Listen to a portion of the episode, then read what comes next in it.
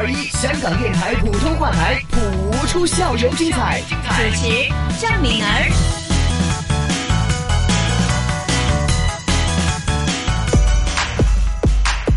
校园资讯站。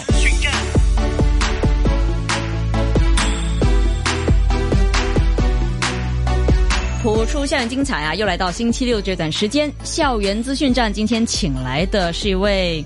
大人物哈，可以说呢，呃，还是第一次呢，跟在这方面这个领域的尖子来聊天呢，有点紧张啊，大家请原谅。对他呢，就是已经在我们直播间了，就是著名古筝演奏家，同时也是香港演艺学院中乐系的老师。那么一直到现在哈，其实都已经很多年了。那么相信呢，听说他是一位非常低调的老师啊，但是终究也要面对我们大众的一个啊有。这样的一个机会了，那么请到就是许林子大师，许老师你好。啊，你好，好，很荣幸能够邀请你来我们普出校园精彩。那我们这个节目呢，都都都是对学生嘛，而且最近呢，呃，在做一些职涯规划的一些内容哈，就可以让同学们呢了解更多不同领域、不同行业，甚至是不同范畴的一些事情。那今天呢，请徐老师过来，当然就是。离不开的就是中乐了。那么知道呢，在香港道教联合会啊举办的一个道教非遗音乐欣赏晚会，那么要庆祝改革开放四十周年的当中呢，请来了徐老师呢来担当表演嘉宾。那么与此同时，就有机会呢能够跟老师聊聊天。老师，敢问一下，就是您的个人经历，我知道是从上海。毕业，然后来了香港发展啊啊！我先去北京，哦，先是北京，我先留在音乐学院当老师了，当老师啊，然后然后才调到北京中央民族乐团去的。对，其实呢，我们说，呃，薛老师是从小就这么爱古筝、爱中乐吗？嗯，不是。那为什么会是古筝选中你了，是吧？呃。我觉得很多的这种行业或者是一个人做什么，好像总总是有一种冥冥中一种一种安排吧。啊，那你怎么结缘呢？呃，其实我父母本身就是音乐学院的古筝老师 哦，但是我从小学习很好嘛。啊，不好意思，今天在感冒呢。OK，他们他们老觉得可能学学艺啊这样，因为我我爸爸很奇怪的，嗯，他们在文化大革命的时候学校是不办的，然后他们下乡去养猪。哦，然后他自自己在这十年里面就学学中医，然后还能给人看病，哇，特别有成就感，然后就特别想让我去学医。哦，但是我就最最后接触了点这个古筝以后，有点像玩具那样的，太喜欢了，每天都可以上课，哦，可以每天可以练琴练到他们又拉着我去玩的那种。每天可能我一天练琴的时间，每天都可以练十到十二个小时。哇！就喜欢到，因为每天好像好像玩具，我知道的，addict 那个是就着迷那种，嗯，就是好像哎，今天又进步了，明天又进步了，然后他们天天在给你上课的时候，嗯，可能那效率太高了。是我就是刚从接触古筝四个月，我就能弹站台风。哇！而且我们住在音乐学院嘛，那个那个院长跟我爸爸妈妈他们都很好，请他到。到我家里来听我弹站台风四个月，哇！是，所以就是我学什么东西倒是很奇怪的，就是。入门了以后就特别喜欢，就是学什么就喜欢什么，然后学的很快。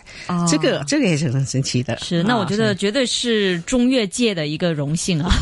呃，可能可能古古筝选中我去做，然后到现在还是很着迷。哦，我到现在一个着迷的情况不太好意思说，就是有时候还不舍得去上厕所 啊，真的 不舍得去吃饭，有时候会中午会三点钟练到三点钟才去吃饭，这种可能就是很。喜欢，好好疯狂，就是就是一个玩具，嗯，就是玩具，好疯狂，有点就是沉迷的。对，如果年轻人能把这个沉迷打游戏机的这样的一个经历，我就把它当当游戏机来玩，是，那就是一个奇才了。就如果当年呢，如果我们的这个资讯流通一些呢，那我相信徐老师已经是一位资优，一位天才啊。那没有没有，我我爸老觉得我是哎天才这种，但是我没有，我就是就喜欢，就是因为喜欢，是可能很多事情对于小朋友来说，嗯，你选。选择的职业，可能你最喜欢那个，就就能出出人才吧？我觉得，嗯，主要是喜欢，比较容易出，比较容易出，因为他他很自然，不用逼。嗯，那这个是也也跟个性有关吧？因为现在我们说，其实你要说兴趣喜欢。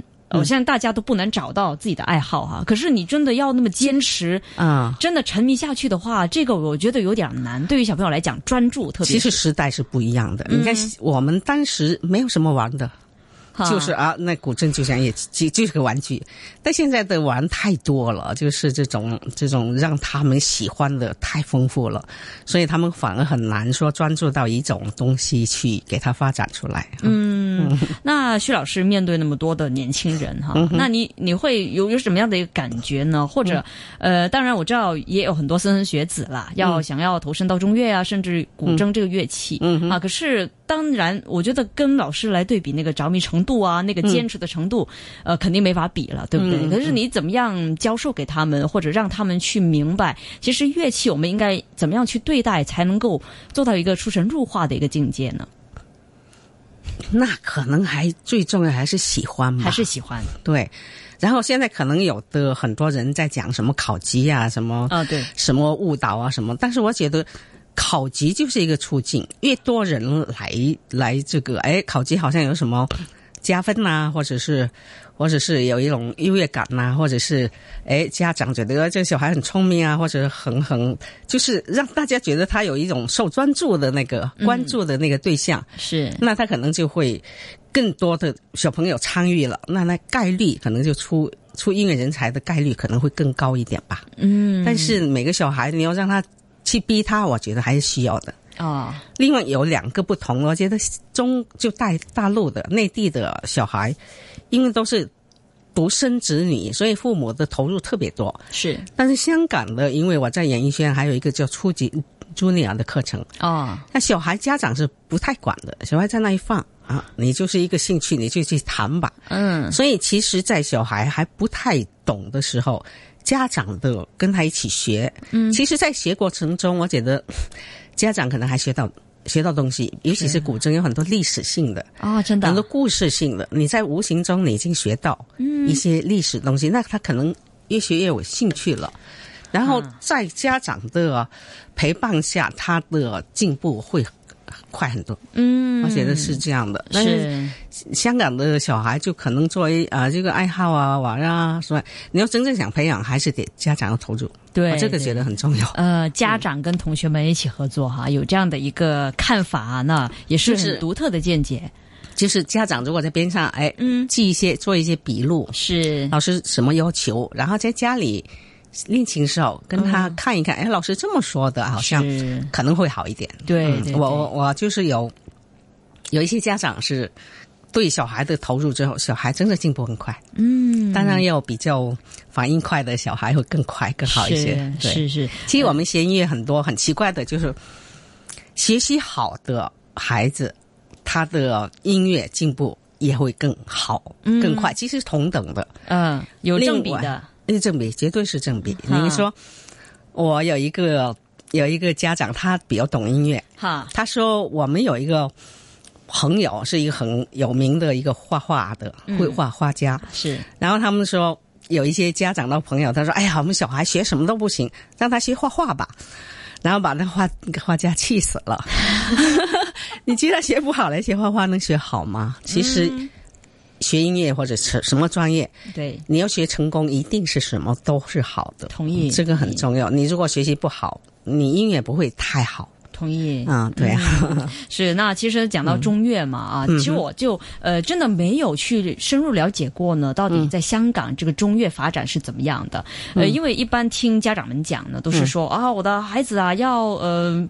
报读什么什么小学，或者要读什么中中学，嗯，就得有一些呃手艺在手嘛。嗯，那他们有的可能钢琴是最基本的啦，那可能就是一些可能特别的技能啊。嗯，那一般来讲，可能都是小提琴、嗯，中提琴、嗯，西乐多一点哈。啊，但是中乐呢，中乐方面，其实在香港其实受欢迎的程度，或者老师看到呃整个普遍来讲呢，是怎么样的整个风气？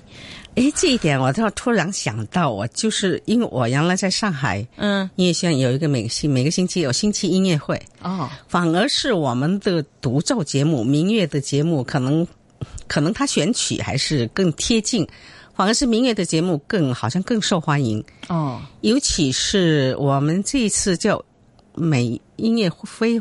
辉煌，就是那个卢景文，原来是我们的老校长，他有一个乐团，嗯，然后香港回归二十周年，是。做了一个跟英国到英国演出的各种乐器，声乐、钢琴、弦乐是重奏，还有啊，还有双钢琴这样的。我倒觉得我们的古筝的节目真的很受欢迎，嗯，所以其实西乐可能它更注重的是一种特别比较理性，然后特别需要更深层的一种文化修养去欣赏。是。然后民乐很多，当然也有，就是它的音乐的层次不一样，所以其实音乐在香港有娱乐性，还有修养性的一种不同的功能吧，我想。嗯，所以就是说你。在音乐，你即使要有深度，然后又有一点一点技术的东西，技术的含量在里面，哈，其实是挺挺挺受欢迎的。我经常是在，包括在这里有个上海音乐学院的校友会。举办过一场音乐会，我也觉得也是我们两个中乐是最受欢迎的。不好意思啊，在这里，在这里说这个合适吗？啊，当然合适啊，对啊，说实话，嗯。嗯啊，其实有机会呢，真的也想去看一看啊。啊，对啊，还有一个上次跟那个哎关淑怡还是？嗯关淑怡特别对艺人是吗？对对，唱歌。嗯，对他让我们去伴奏，然后最后音乐会最后会让我们每个。民族乐器，每个人弹三分钟，哇，那么长啊！对，每两分钟到三分钟吧，两分钟到三分钟就很短了。一首曲子那算很短，已经已经是很短了，只能删删减了。对对对。然后我是最后一个弹了之后，那下面的这个观众的掌声，我还从来没享受过，是吧？就是所以我觉得观众是需要培养的，嗯，因为那观众的那种掌声，我觉得像热浪一样。一浪过来又一浪过来，我第一次享受在文化中心，嗯，好像第一次享受到观众对你的那种热情，因为观众他们的热情已经是关淑怡的演出给他们带来了那种兴奋感，嗯，然后我的音乐给他们带出来的那个，他延续了那种兴奋吧，大概是，嗯，能够给他们带动起来，所以就是。中乐你要学得好的话。也是会很受欢迎的，但是这个氛围、这个意识形态，我觉得这是要长期去做。嗯，所以昨天大公报他们在在采访这个，我说其实这个你要做长期的一个未来的，因为不是说你今天让你做你就能做好，是因为音乐要长期从小一个环境。嗯，所以像我们音乐如果很多的我们这种音乐家，就是他从小的环境。一定是他成长为音乐家的一个环境给他熏陶出来的。另外一个，我还在说一个行政手段是比较快捷的。哦，就是原来有规定，香港每个学生必须学一种乐器一人乐器。对，然后其实我在说学乐器是是一个很很调动全身功能，很越来越聪明的。这个也有过调查的，有过调查的结果就是把两个小孩。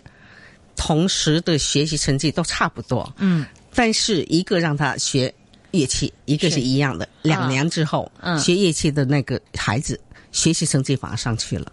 哦，因为我们学音乐，其实我在这里特别呼吁家长们让小孩们去多学点乐器演奏，因为他的手在动，他的脑在也在也在运转，也在指挥，也在指挥，嗯，然后耳朵要去听，对，还有眼睛要看。然后我就说，身体还要提供这个能量去支持，对，还有一个音乐的感受，就是它的意境，可能就是你心灵的，就像我就像一个作战部队一样的，有指挥部，有雷达耳朵，眼睛是侦察部队，然后手是作战部队，那样的就是，然后你心灵像无线电波，嗯，大脑就是大指挥部，所以其实我倒觉得数学是给人更加的聪明的，但是我觉得音乐。比数学的启发，这种聪明、智慧、想象力，可能它的功能有超过数学，所以我一直有机会就说，音乐应该作为一个学科，计算分数的学科，像数学那样，对，那学孩子一定会更聪明。我在这里特别愿意。家长就让小孩一定要学一种乐器，这个很重要，真的很重要。是哈，我要说的有点激动哦。没有没有没有，继续讲啊。对啊，那对于老师来讲呢，有没有说哪一个年纪去学会好一些呢？那当然，就我这个快要三十岁的一个朋友哈，那听完老师讲了，我觉得啊，中乐，我觉得真的要想了解一下。那我才刚刚入门去学，会不会太迟呢？哎，我觉得什么时间都不迟，什么时间对你的，我刚才说的全套嘛，是。你都在运动，对，从你这个时间的这个这个智力和聪明度，你学了之后会扩展出来的。是想要更聪明的话呢，大家可以啊，就了解一下，到底找一找自己喜欢哪一个乐器。所以学习是一生的，一生的一生。我爸爸经常说：“你看，你四年就学大学，啊，那你再再过四年，你再学一个，又是一个大学，又是又是一个专家。”对，所以我就大言不惭的，我你就不用四年了，你四个月就可以了。我前几年还真的去报了一个嗯理工大学的硕士课程，就是说中国文化学的课程。啊，我觉得这个好到什么程度？因为它它的这个涉及到各个方面，文史哲各个方面都有，嗯所以你的涉及面会很广。所以我现在从这个课程之后，再回过头来学音乐，或者再来看音乐，我就觉得好像更开阔了。是包括我回母校去讲座，有四个讲座，哦，那个博士生导师郭树慧老师他说：“哎呀，你这个讲座，因为三天讲四讲，一共、一共一共六个小时，哦，然后他说你的信息量很大。”我就从其他学科东西的知识，或者是对音乐有相关的，来支持我的音乐的一种课程、嗯课题，所以就会显得好像挺丰富的那种感觉。是很丰富所以就是人不管学什么专业，你一定要是全面的。如果是我们专业的人，不要专注在专业里面，是就是要走出去，然后再回过头来看，你会有不一样的看法。是、嗯很同意哈。这个、我觉得这个也是将来要想的一条路哈，是怎么样扩展，然后把不同的事情跟自己本身的专业融会贯通。没错，没错。校园资讯站。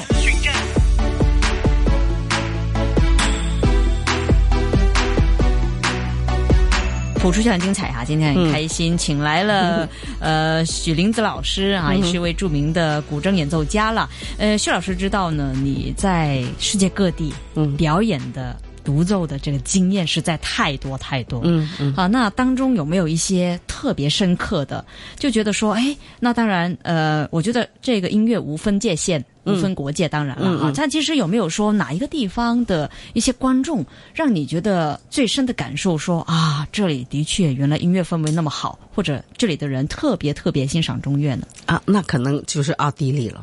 奥地利。啊，原来在那个金氏大厅有一个那个舞台，那个舞台其实很很老了，那啊个地板已经一坑一坑的，非常不平，它有台阶性。然后那观众坐坐得很近，我几乎我的古筝在这，我就看着他这种感觉。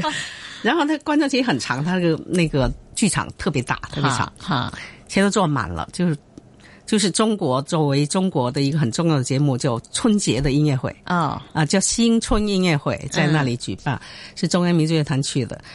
我觉得他们加上我，我我，其实，在演奏的时候，我我现在不研究什么气韵贯通嘛，嗯，所以就在演奏的时候能感觉到观众他需要我，我我怎么去表演，哦，很奇怪的。我原来我学生的时候已经有这样的感觉，嗯，然后跟我爸爸，我爸也是也是也是音乐老师嘛，所以他说，哎呀，这一点他觉得特别开心。他说不是每个人都有，哦，所以就是我在维也纳这些演出，就因为观众他正是我，而且他是用心在用心灵在听聆听我的那种，所以我觉得他等于就是他告诉我的信息，让我特别认真、特别专注去弹给他听那种感觉。哦，他需要什么，我又怎么样去表达，哈。特别有意思，这是给我很深很深的印象。啊、这个嗯应该不能言传了，是一种感觉。对，所以我们过几天这个道教音乐会就是一样的感觉，就是其实我记得在古代有一叫铜商崩，然后就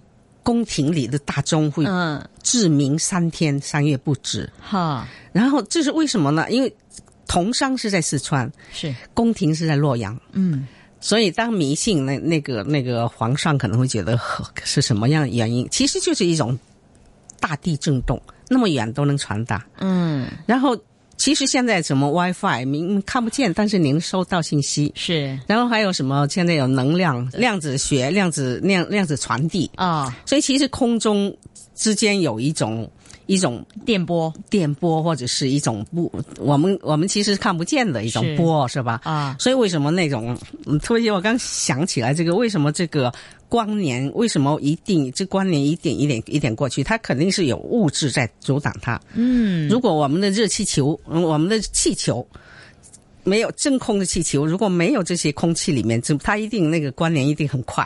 是我突然在想起有一个有一个管道是没有我们空气里，那么关联肯定会快很多。啊，哇，老师，我 所以，啊所以我想象太多了。对所以我觉得音乐的东西，就是我们通过我们心灵和他的心灵之间，也是有通过这种看不到的一种一种线吧，用磁场也是可以说。嗯是哈、除了音乐之外呢，徐老师啊，您钟情是哪一些科目或是范畴比较多一点呢、你是喜欢理科的多呀，还是喜欢文科就是喜欢理科，麻烦了。我原来很夸张的，我在数学在高中，当然我们那时候不一定有现在这么难，每一次考试都一百分，哇，这很奇怪的。然后奇才奇才也不是奇才，就是好玩嘛，就是。然后物理也是、也是学的很有意思。那那如果老师没当上演奏家，可能当科学家去了。嗯，我不知道，我没有，可能挺傻乎乎的，没什么理想，然后玩什么都喜欢那种。嗯，对啊，很好玩。是哈，呃，刚才提到啊，就奥地利的一些听众，就让你就最大的一些深刻啊感受这样哈。嗯那其实，在香港啦，那么多年哈，其实有呃，为什么会选择落地在香港呢？会觉得说这边特别需要这方面的一个呃气氛的培养，还是说？哇，你很厉害啊！我这样问题挺好。对啊，你你你看世界各地有你大把选择了。很奇怪，我可能。据说潮州的或者是广东岭南是一个客家的，就是一个移民的地方。嗯，我想我的祖先肯定是北方人。啊，对，我很喜欢北方的那种粗犷或者是大的东西。我本身是潮州人嘛，南方人，哦，但是在上海上学，留在老学校当老师，嗯，我都没有去找找一个男朋友是上海人，嗯一最后还是嫁到北京去。对，啊所以回答你刚才提的这个问题，为什么？我就是比较简单，北方人比较简单，然后到北京去之后呢，正好香港有一些那个时候都是 part time 的老师，嗯，又设立一个专职的老师，是，就是一个一个全职老师，嗯，当时其实他的职位职位就是讲师了，但是他要求的都是要教授级。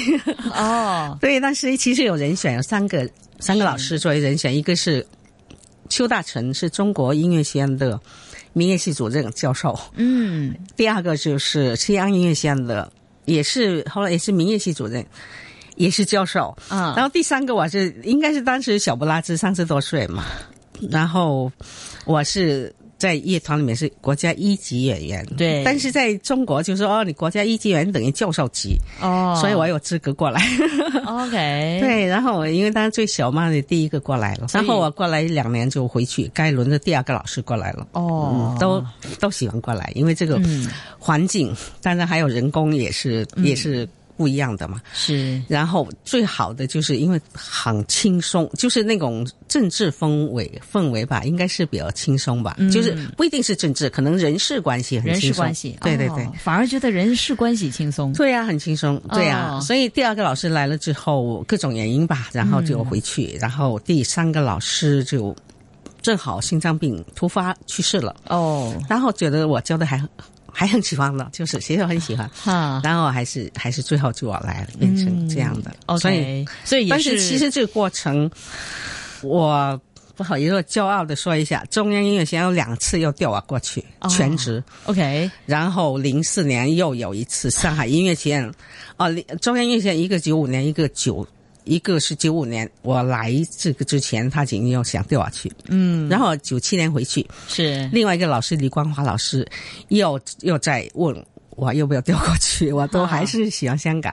零四年的李锦霞的系主任，他也是当时新新的一个新官上任吧，特别想把戏给弄出来，是。所以也是我们请他来当校外考试官，哦。然后他看了考生，觉得哎。可不可以你也调到我们学校来？哦但是有点犹豫，调过去那个什么条件给我很好嘛。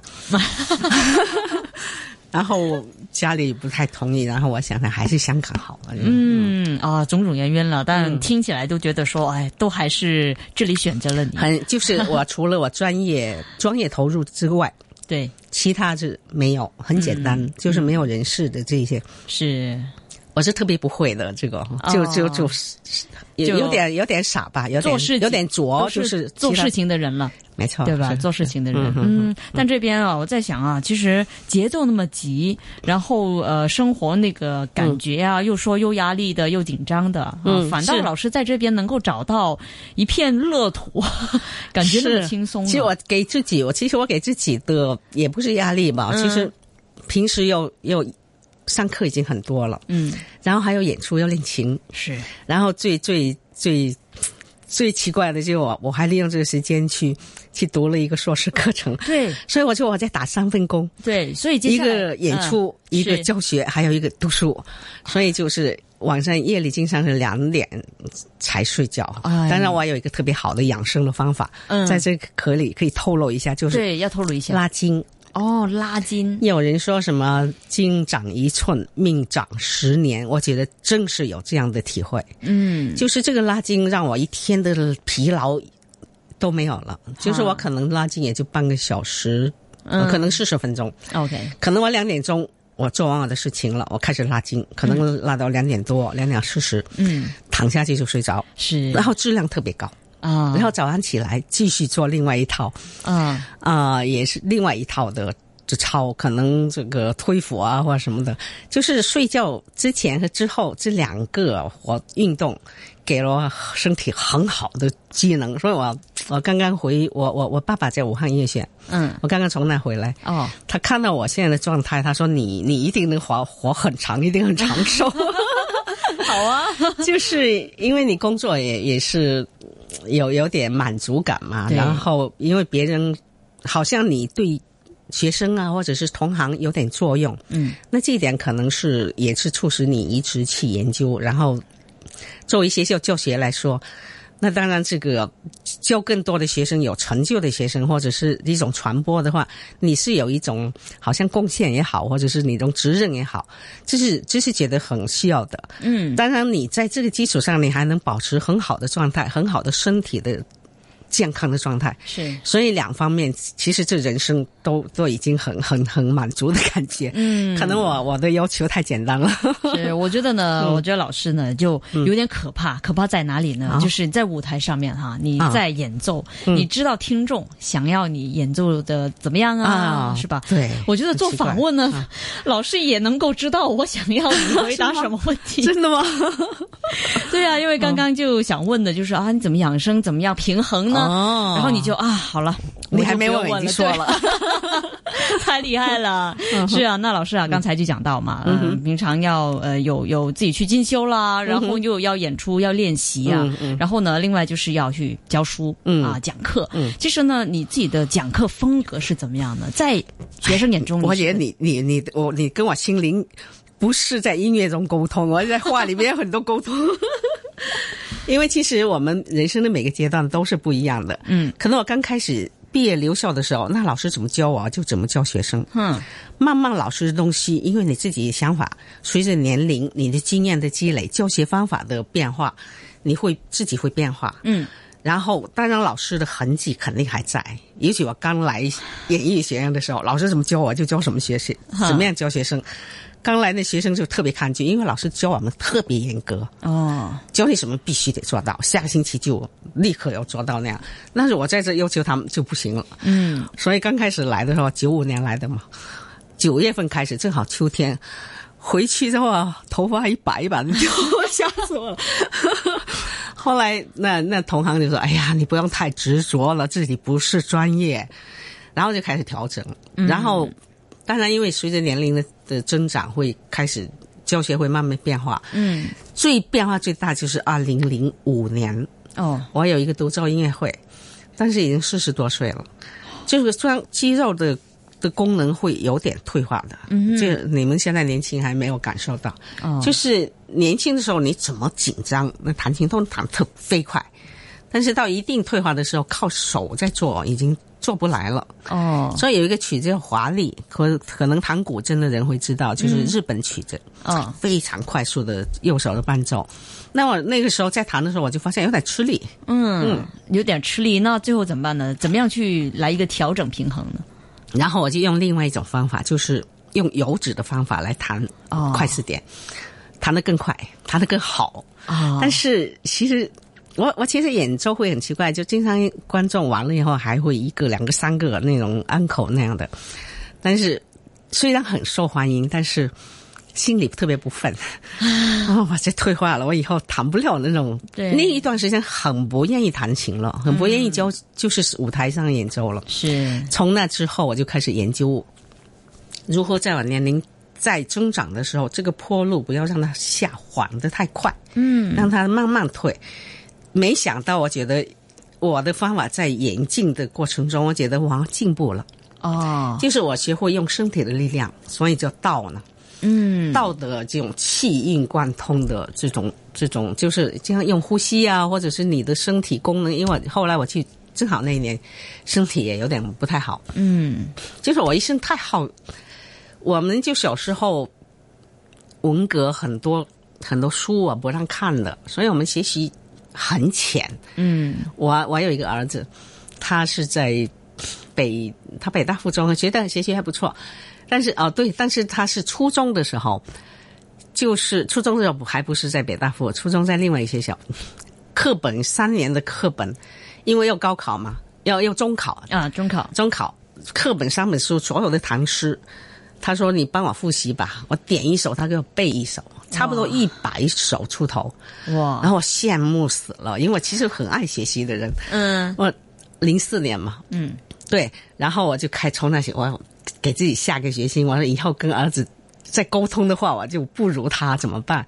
然后我就开始背唐诗，他背的东西，我就一个星期逼我自己背一次，啊背到最后头疼，因为年纪年龄毕竟在那了，头疼，继续背，背到最后啊不行了，夜里睡不着，哦所以加上那一年正好零五年了，过了一年，正好那场音乐会，身体也不好，然后就坐在那就浑身就发紧，这种就是脑子就坐不住那种感觉，所以去学了一个叫太极五行功。哦所以从那他就讲你的身体的细胞啊，如何呼吸啊，然后如何跟大地沟通啊，这种感觉。然后我我我可能身体功能机能还挺好的，体育很好，是，所以以很快就会进进入那种无瓦的状态。嗯所以其自从也就是零五年开始的研究这个音乐演奏的方法，是就是一种气应贯。所以我有五个字叫松通贯肃立，可能听不懂的，首先是放松，然后才有放松以后才能贯通，对，然后用贯通的力量来加强它的惯性。嗯。不知道你小时候有没有没有玩过这个水边那个打那个呃石头吗？打那个水漂？啊，水漂哦，，对，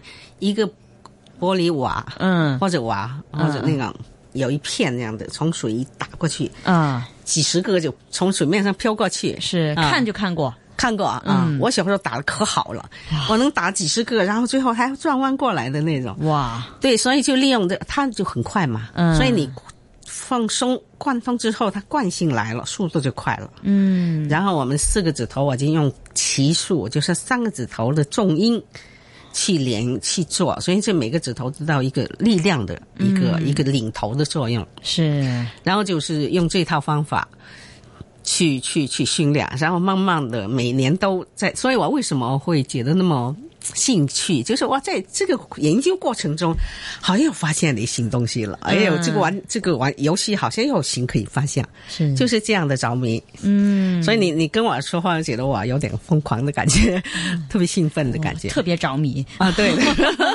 是能够听到啊徐老师哈，就感受到你打从心底里面都是一个很爱学习的人。很爱很爱学习。因为我在想啊，哪怕你多着迷、多沉迷哈，嗯可能都会遇到一些有一点点困难的地方。那刚才老师也有讲过、交代过了就是那个呃 K 举 K 举啊，广东话啊讲的那个地方，你是怎么样去把它克服掉的？那每一次听都觉得老师是不断去找方法去克服，嗯而并不是在那边抱怨呐、或者说哎呀糟糕了怎么办呢？嗯啊，你可能有这样的一种心情，可是你很快就把它调整过来，对去找对方法。是。啊，这个我觉得是呃非常神奇的地方哈，是怎么做到的呢？那如果我们每个人都好像呃像徐老师一个做一个榜样的话，那其实没有问题是解决不了的。哦，那我得想想，是啊，那其实可能我一贯可能是都习惯了各方面都会比较快会接触，就去解决啊，所以我没想到太难，我我觉得我肯定能解决，嗯。这种感觉，对。可能所以其实我倒觉得，一个人的学习跟他学习成绩。跟他的习惯是很有关系的。嗯，首先一个人碰到一个困难，他觉得哎呀我不行，他肯定真的不行。嗯，他觉得碰到这样困难，他觉得我肯定能迈过去，那肯定没问题。嗯，就是他心中有一个信念，而且信念就是一个人做好一件事情最重要的。激发的一那团的那个那个那个因素吧，是啊，又回答了我想问的问题了。信念呢？是的。那今天呢，其实跟老师聊得很高兴啊，也是非常的忘我。对啊，因为虽然说我们时间差不多，那也是希望日后呢有机会也可以跟徐老师继续聊更多，好不好？那呃，这次呢，道教非遗音乐欣赏晚会呢，以庆祝改革开放四十年，也希望呢能够顺利举办啊。然后呢，老师独奏呢也能够吸引到更多。观众啊，得到共鸣，欣赏你的这样的表演，对啊，让他们来欣赏美，对，欣赏这个这个，或者是爱吧，或者是这种音乐里面的层次，是让他忘我，或者是你们说现在都市压力很大，让他们减少。